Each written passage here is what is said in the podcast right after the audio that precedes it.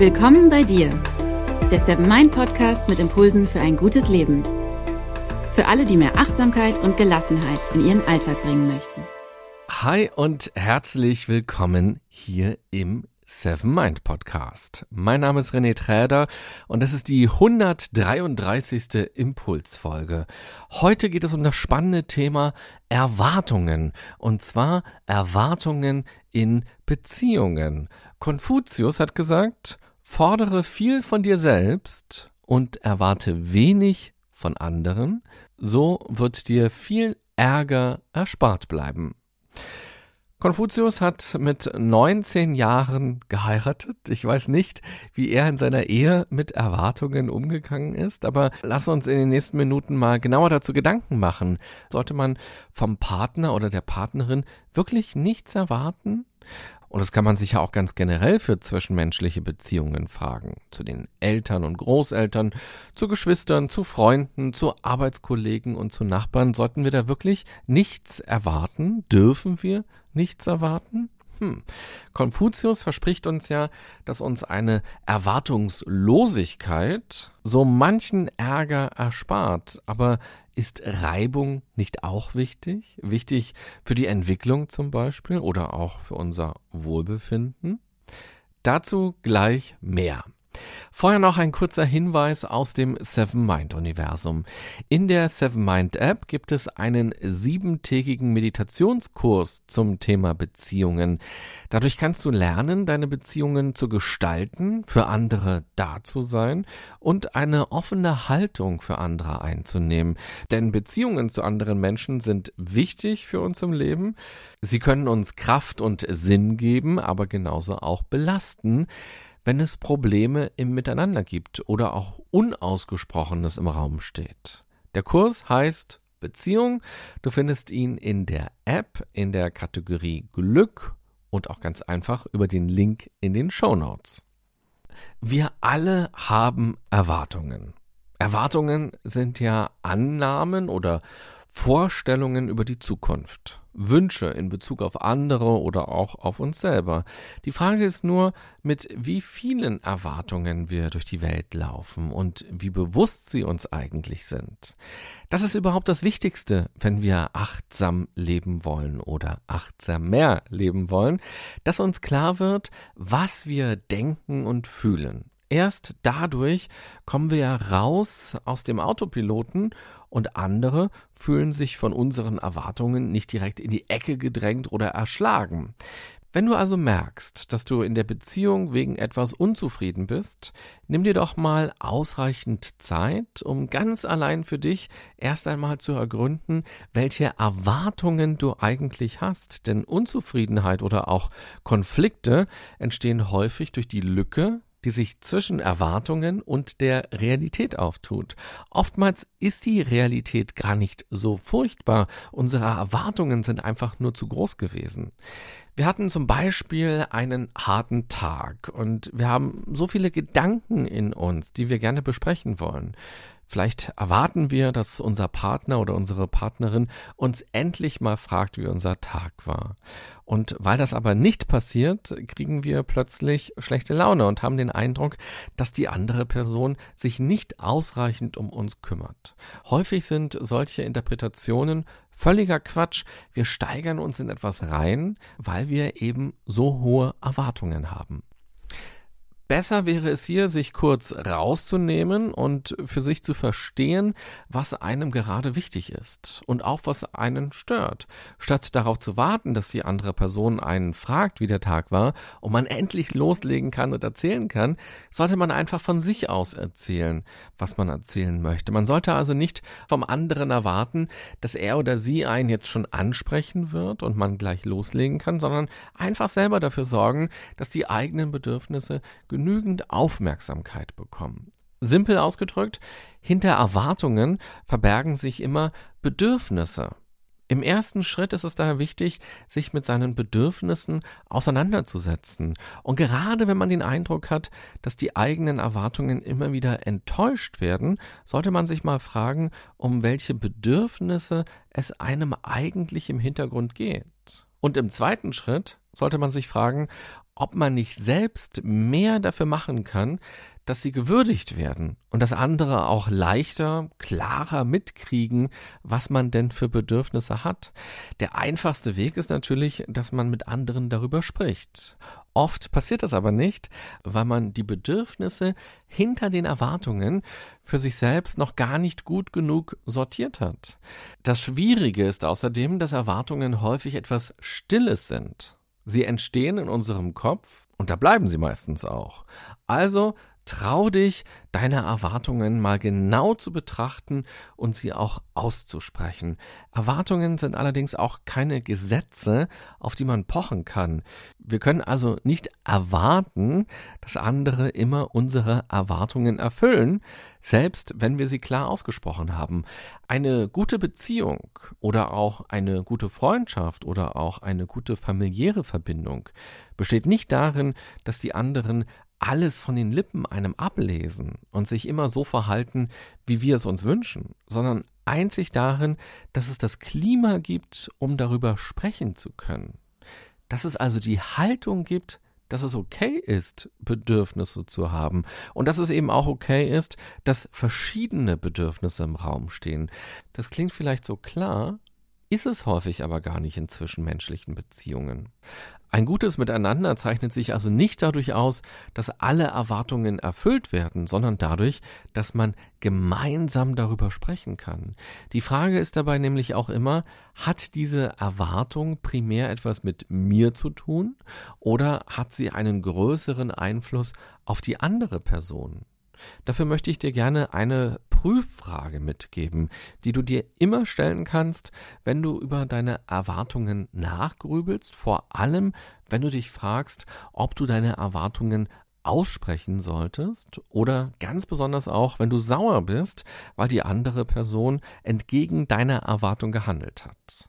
Frage dich dann, kann die Person meine Erwartung erfüllen, ohne sich selbst zu ändern. Hierbei geht es also um ein grundlegendes Ändern, um Charakterzüge, um Gewohnheiten. Diese Frage hilft dabei, besser zu verstehen, wieso einem etwas so wichtig ist, und dadurch erkennt man auch leichter, wenn Erwartungen zu groß sind oder auch ungerecht sind. Denn wenn einem etwas nicht passt, muss man sich fragen, ob man selbst etwas ändern kann ändern sollte, zum Beispiel in der Bewertung oder auch bei den eigenen Einstellungen. Versuche also Erwartungen in Bezug auf andere eher zu deinen eigenen Themen, zu deinen eigenen Aufgaben zu machen bei deiner persönlichen Entwicklung. Und weil das so wichtig ist, hier nochmal diese Prüffrage, kann die Person meine Erwartungen erfüllen, ohne sich selbst zu ändern? Du brauchst dich allerdings auch nicht schlecht zu fühlen, wenn du Erwartungen hast. Und du brauchst auch nicht zu versuchen, komplett frei von Erwartungen zu sein. Entscheidend ist nur, dass man selbst bereit ist, in die Reflexion zu gehen und entscheiden lernt, ob es sich um eine realistische oder unrealistische Erwartung handelt, ob sie vielleicht zu groß oder ungerecht ist, ob ich dadurch die eigentliche Arbeit am Miteinander oder auch an mir nur der anderen Person zuschiebe, wie viel Raum ich der anderen Person gebe, sie selbst zu sein, was genau mich stört und vor allem eben auch, ob ich meine Erwartungen überhaupt schon mal ausgesprochen habe, beziehungsweise wie ich es machen könnte. Also wie sorge ich für meine Erwartungen, Schrägstrich Bedürfnisse. Und jetzt kommt vielleicht eine kleine Überraschung. Auch die andere Person hat Erwartungen. Reflexion bedeutet auch, sich zu fragen, wie gut man die Erwartungen des Gegenübers kennt, was man über diese Erwartungen denkt und wie man sich selbst verhält. Ein gemeinsamer Austausch sollte deshalb kein Monolog sein, der in einem 123-seitigen Forderungskatalog mündet. Es sollte sich um einen tatsächlichen Austausch handeln. Das kann übrigens sehr emotional sein, weil man sich selbst auch schnell ertappt oder sogar schuldig fühlen kann. Denn wie oft handeln wir gegen Erwartungen oder auch gegen Bedürfnisse von anderen? Wichtig ist bei so einem Austausch, dass man zukunftsorientiert redet Um etwas zu verdeutlichen, kann man natürlich auch auf Früheres zurückgreifen. Frage dich aber immer, brauche ich die alten Geschichten, damit wir eine achtsame und wertschätzende Zukunft haben? Frage dich immer, brauche ich denn diese alten Geschichten, um das zu erklären, was mir wichtig ist, damit wir eine achtsame und wertschätzende Zukunft haben können, die wir gerne miteinander verbringen wollen? Oder kann ich eben auch auf diese Geschichten verzichten und mich stärker auf das Hier und Jetzt oder eben auf die Zukunft orientieren? Dieser Austausch sollte nämlich auch keine Abrechnung sein. Spannend kann auch sein, wenn man sich nicht nur über die Erwartungen unterhält, sondern auch über das Warum dahinter. Also, wieso ist der anderen Person denn das und das so wichtig? Oder wieso ist mir das und das so wichtig? Was verbinde ich damit? Was bedeutet mir das? Was bedeutet es für mich? Im Grunde genommen ist das eine Sprache der Liebe, könnte man sagen, die man in solchen Gesprächen praktizieren sollte oder zumindest üben sollte, diese Sprache zu praktizieren. Egal, ob es sich um ein Gespräch mit dem Partner oder der Partnerin handelt oder eben mit Familienmitgliedern, den Kindern, den Eltern, den Geschwistern oder auch mit Kollegen oder mit Nachbarn. Die Sprache der Liebe macht vieles anders, macht vieles klarer und leichter. Wenn man über seine Bedürfnisse redet, sollte man nicht direkt ein schweres Geschütz auffahren und Mauern bauen, sondern friedlich aufeinander zugehen. Es kann leicht passieren, dass das Reden über Erwartungen für eine angespannte Haltung bei einem sorgt. Ganz einfach, weil man im bisherigen Leben zu oft erfahren hat, dass andere Menschen keine Rücksicht auf unsere Bedürfnisse genommen haben. Vor allem, wenn das in der Kindheit oder auch in früheren Beziehungen immer wieder vorgekommen ist, dass man selbst nicht gehört wurde oder nicht respektiert wurde, dann kann das natürlich eine Folge davon sein, dass man sich später auch so verhält und sehr ängstlich reagiert oder eben diese Angriffs- oder Verteidigungshaltung einnimmt. Man hat gelernt, dass man laut werden muss, um sichtbar zu sein, um gehört zu werden, dass man seine Bedürfnisse mit Nachdruck einfordern muss oder auch, dass die eigenen Emotionen, Gedanken oder Wünsche von einem selbst geschützt werden müssen, weil andere damit nicht achtsam umgehen oder darauf rumtrampeln, einen dafür verurteilen oder auslachen. Wenn du das also bei dir selbst merkst, dass es dir nicht leicht fällt, über deine Erwartungen zu sprechen und dass du dann angespannt bist, vielleicht sogar etwas aggressiver bist, als du es sein willst, dass du lauter wirst, dass du mit Vorwürfen reagierst, dann sieh das als dein persönliches Lernfeld an und schau dir diesen Teil mal ein bisschen genauer an. Woher kommt denn das eigentlich? Wo war dieses Verhalten durchaus mal nützlich und sinnvoll? Und warum lohnt es sich jetzt aber nochmal anders an die Sache ranzugehen? Versuche also die Gründe von damals für dein Verhalten von heute zu verstehen und prüfe für dich, ob du die damaligen Erfahrungen nicht abhaken könntest. Oder zumindest mal übergangsweise in eine Kiste packst und dich dann eben auch anders verhältst. Probiere mal testweise eine Art aus, über deine Erwartungen zu sprechen, die anders ist, also die liebevoll ist, eine offene Art, in der auch so ein Gefühl von Sicherheit steckt, dass du deinem Gegenüber wichtig bist und dass er oder sie auch findet, dass du so empfinden darfst. Und auch wenn es noch nicht direkt die Lösung gibt oder der Kompromiss noch nicht in greifbarer Nähe ist, dass die andere Person aber möchte, dass es dir gut geht. Was verändert so ein Gespräch, wenn du versuchst, dieses Gefühl von Sicherheit in dir zu entdecken? Versuche keine Forderungen zu stellen, sondern Wünsche zu äußern. Versuche klar zu formulieren und verzichte auf versteckte Botschaften. Sprich aus, was dich bewegt und höre zu und versuche zu verstehen, was die andere Person bewegt. Und wenn wir schon bei der Reflexion sind, es macht nicht nur Sinn, die Erwartungen in Bezug auf andere Menschen zu reflektieren, sondern auch in Bezug auf die Liebe ganz grundsätzlich oder auf Partnerschaft grundsätzlich. Was also habe ich für Erwartungen an die Liebe, an eine Beziehung oder auch was für Erwartungen habe ich an meinen Job oder auch an mein Unternehmen? Nicht selten ist es nämlich so, dass zu hohe Erwartungen in einem Bereich sich dann in Konflikten Ansichten mit konkreten Personen äußern, die zu diesem Bereich gehören. Schließlich kann man ja nicht mit der Partnerschaft streiten oder mit dem Job streiten, aber man kann mit dem Partner oder mit Kollegen streiten. Überprüfe bei Frust in dir nochmal ganz gründlich, was genau die Ursache ist und schieße dich nicht zu schnell auf jemanden ein. Wir leben ja in einer medialen Welt und ob wir es wollen oder nicht, uns wird permanent gesagt oder gezeigt, wie das Leben zu sein hat, wie ein schöner Urlaub aussieht, wie eine glückliche Partnerschaft ist, wie eine Karriere zu sein hat. Diese Bilder, diese Erwartungen, die tragen wir ja in uns. Manche Erwartung in uns ist eher eine Erwartung von anderen, von unseren Eltern, von Freunden, Kollegen, Nachbarn oder eben aus den Medien. Erlaube dir, dich von all dem zu lösen, was nicht zu dir gehört. Und dann deinen ganz eigenen Weg zu finden und den auch zu gestalten, indem du ihn gehst.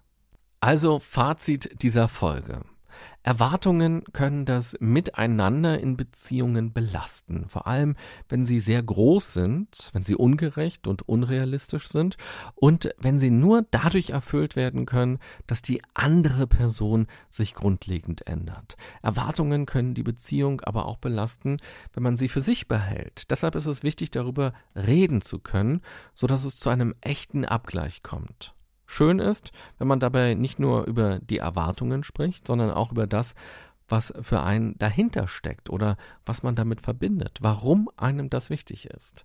Wenn das gelingt, können Erwartungen auch konstruktiv sein und sich positiv auf das Miteinander auswirken, denn wir alle haben ja Erwartungen. Und wenn du Lust hast, schnapp dir doch mal einen Zettel und schreib sie auf ohne dass der innere Kritiker dazwischen funkt. Schreib alle deine Erwartungen mal auf. Du musst ja diesen Zettel niemandem zeigen.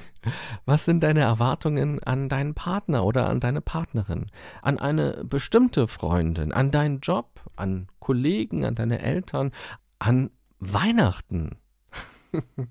Na okay, bei 35 Grad, wie wir sie gerade haben, fällt das vielleicht noch schwer, an Weihnachten zu denken. Aber ja, Frust und Streitigkeiten entstehen häufig dadurch, dass verschiedene unausgesprochene Erwartungen aufeinanderprallen und dafür ist Weihnachten ja genau das Fest der unerfüllten Erwartungen oder das Fest der Liebe, je nachdem, wie man das sehen will. Sicher lohnt es sich, sich von einigen Erwartungen zu verabschieden, doch genauso wichtig ist es, sie ernst zu nehmen, da Erwartungen mit Bedürfnissen verknüpft sind. Auch Konfuzius kannte sicher Erwartungen, sonst hätte er sich ja dazu keine Gedanken gemacht und wäre schließlich auch nicht zu dem Schluss gekommen, dass man sich manchen Ärger erspart, wenn man von anderen weniger erwartet. Mit diesem Zitat habe ich ja die Folge begonnen und ich möchte sie gerne mit einem anderen Zitat von Konfuzius beenden. Er hat gesagt, die Menschen stolpern nicht über Berge, sondern über Maulwurfshügel. Diesen Gedanken mag ich gerne, vor allem wenn wir an den zwischenmenschlichen Bereich denken. Das, was uns an unserem Partner oder unserer Partnerin irre machen kann, ist vielleicht gar kein riesiger, steiniger, unüberwindbarer Berg, sondern vielleicht ist es ja eher ein kleiner Maulwurfshügel, über den wir auch hinwegsehen könnten. Vor allem, wenn wir nicht den halben Tag auf diesen Hügel starren. Und vielleicht streckt ja von Zeit zu Zeit auch ein kleiner süßer Maulwurf seinen Kopf heraus. Vielleicht hat das, was uns manchmal irre macht, ja auch eine liebenswerte Seite. In diesem Sinne, ich wünsche dir eine gute und achtsame Zeit mit den Maulwurfshügeln deiner Mitmenschen und natürlich auch mit deinen ganz eigenen Maulwurfshügeln, denn von denen haben wir alle ja auch eine ganze Menge in unserem Vorgarten.